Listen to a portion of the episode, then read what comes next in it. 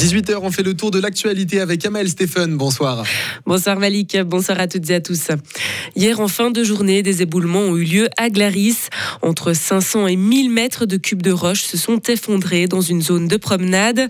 Les plus gros blocs à s'être détachés étaient à peu près de la taille d'une voiture. Mais heureusement, personne n'a été blessé. La zone est toujours considérée comme instable avec de petits affaissements. Il n'y aura pas de grand casino en ville de Lausanne.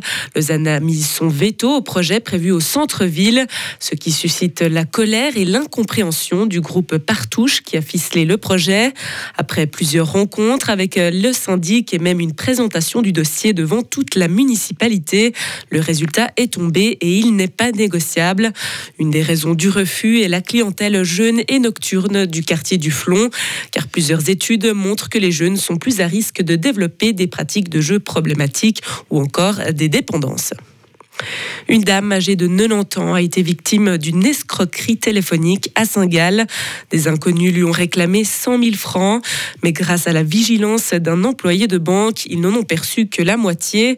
Une prétendue policière lui a dit que sa fille était impliquée dans un accident mortel de la circulation dont elle était responsable et qu'elle avait besoin d'argent de toute urgence pour ne pas finir en prison.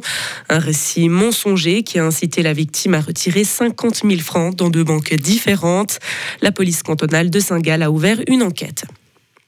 Environ 500 personnes ont manifesté aujourd'hui à Berne à l'appel de la grève du climat. Elles ont appelé à accepter la loi sur le climat soumise en votation le 18 juin prochain. Le mouvement soutient clairement le projet, mais le juge tout de même insuffisant. Il regrette notamment que l'objectif de zéro émission nette soit fixé pour 2050, ce qui est déjà trop tard selon eux. Les manifestants s'opposent à la construction de nouvelles centrales à gaz et à pétrole. Ils exigent le développement massif des énergies renouvelables. Téhéran a accusé aujourd'hui Volodymyr Zelensky de critiquer l'Iran dans le but d'obtenir plus d'aide et d'armes de la part des Occidentaux. La diplomatie iranienne a réagi à une vidéo diffusée mercredi par le président ukrainien dans lequel il il appelle le peuple iranien à faire pression sur son gouvernement et à cesser de livrer des drones à la Russie. Des drones destructeurs que Téhéran affirme avoir livrés avant l'offensive en Ukraine.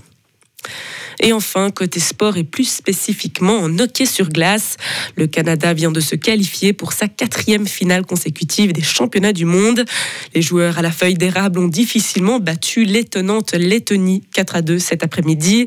Présente pour la première fois de son histoire dans le dernier carré d'un mondial, la Lettonie a tout de même signé un exploit ce week-end. Les adversaires pour la finale contre le Canada seront connus ce soir à l'issue du match États-Unis contre Allemagne qui a débuté il y a 40 minutes. Retrouvez toute l'info sur frappe et frappe.ch.